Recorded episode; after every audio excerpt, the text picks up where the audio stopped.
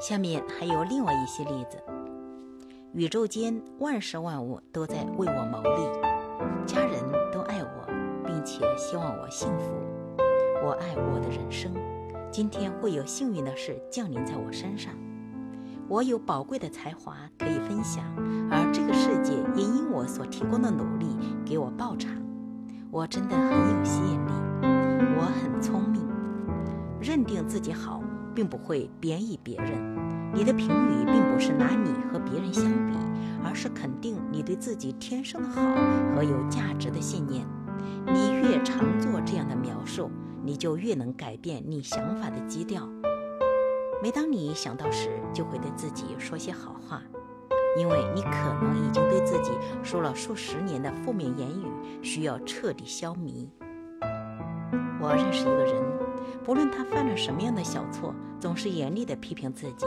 一天，我和他一起坐在会议桌上，正当他伸手去拿笔记本时，不小心把笔掉在地上。他伸手去捡笔时，口中喃喃自语：“再伸长一点，笨蛋！”我听到他称呼自己傻瓜、混球，还有其他许多自贬的话。当然，说这话的不是他，而是他的自我。但让我一有机会就批评他自己，已变成他的习惯。这个人并不幸福。今天你脑海里会有七万个念头，其中有许多会让你恐惧，他们是要批判你，是要让你自我批评。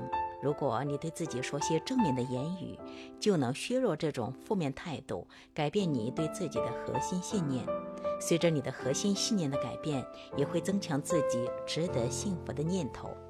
在基督徒和希伯来人所谓的十诫中，大家常对第三诫有所误解。这条诫命是：不可妄称耶和华你上帝的名。任何事如果说妄，就表示它没有价值。妄称上帝的名，意思是用上帝的名，好像它没有意义一样。那么，上帝的名有什么意义？在出埃及记第三章第十节。摩西对上帝说：“我到以色列人那里，对他们说：你们祖宗的上帝打发我到你们这里来。他们若问我说，他叫什么名字，我要对他们说什么呢？”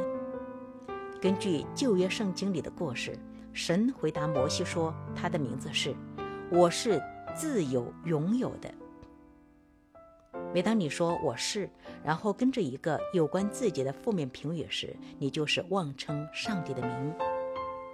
说我是，然后跟着一个正面的描述，是视你天赋价值为神意之表达的证词。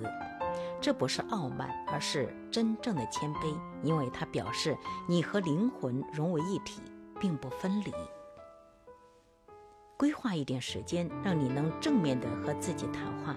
并且正面的谈你自己，尽可能重复这个过程。伟大的演说家丹尼斯·威利特就提出极好的建言：每当你向自己说话时，都要注意你的言语。